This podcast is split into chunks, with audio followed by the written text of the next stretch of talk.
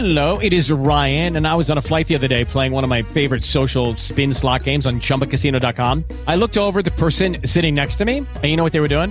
They were also playing Chumba Casino. Coincidence? I think not. Everybody's loving having fun with it. Chumba Casino is home to hundreds of casino style games that you can play for free anytime, anywhere, even at 30,000 feet. So sign up now at chumbacasino.com to claim your free welcome bonus. That's chumbacasino.com and live the Chumba life. No purchase necessary. VGW Group. Void were prohibited by law. See terms and conditions. 18 plus.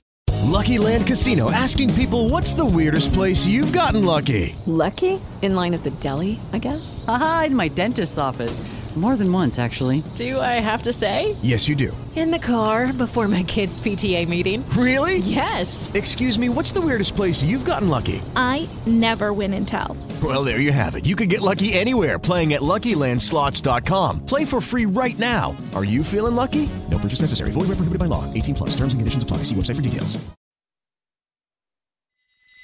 Flashback de Rock a Domicilio.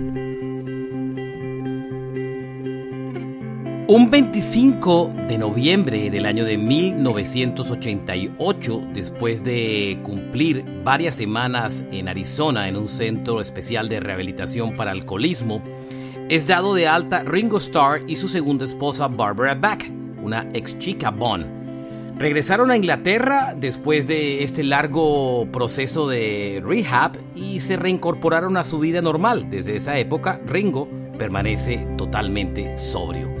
Este es un flashback de Rock a Domicilio.